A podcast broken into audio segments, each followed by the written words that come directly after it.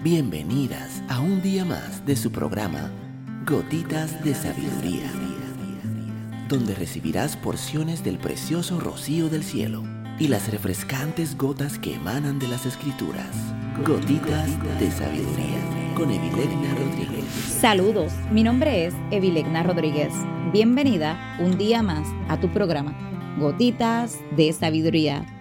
El día de hoy estaremos hablando Deja de postergar tus metas.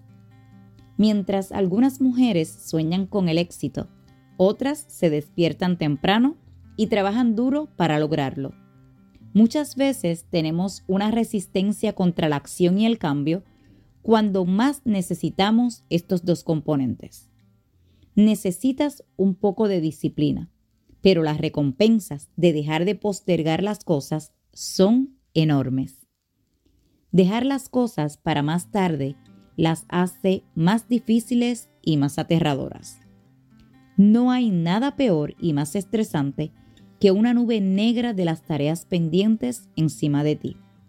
Es como un peso adicional en tus hombros que no te permite disfrutar de lo que estás haciendo. Deja de posponer las cosas, solo causa ansiedad. La mayoría de las veces te darás cuenta que las cosas que postergaste en realidad se pueden hacer bastante rápido, con el beneficio de que después te sentirás mucho más ligera y podrás olvidarte de ellas. Procrastinar es evitar algo que debe hacerse. Es posponer las cosas con la esperanza de que mágicamente mejoren o desaparezcan sin hacer nada al respecto. El problema es que la mayoría de las veces las cosas no mejoran por sí solas, empeoran. Muchas veces la causa de la procrastinación es el miedo. Miedo al rechazo, miedo al fracaso, incluso miedo al éxito. Otra fuente es sentirse abrumada. ¿Estás procrastinando cuando no haces nada en lugar de lo que deberías estar haciendo? Estás haciendo algo menos importante de lo que deberías estar haciendo. Estás haciendo algo más importante de lo que deberías estar haciendo.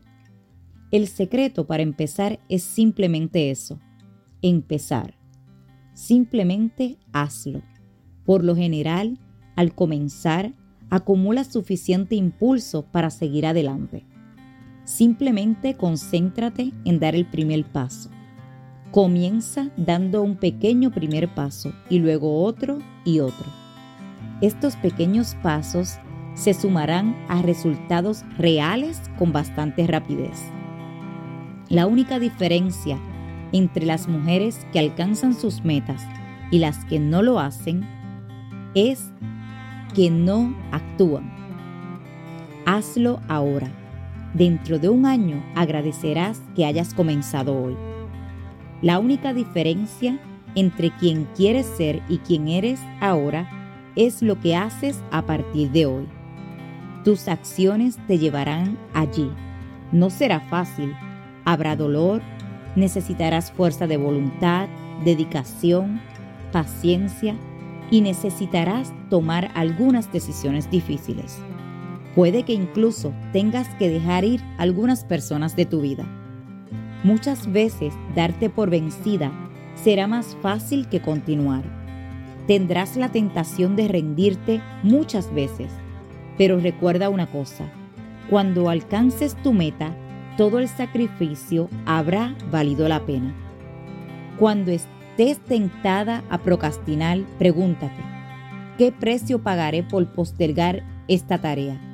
¿Vale la pena que me sienta agobiada y pierda el sueño por una tarea que podría haber terminado en una o dos horas? El mejor momento para comenzar cualquier tarea siempre es ahora.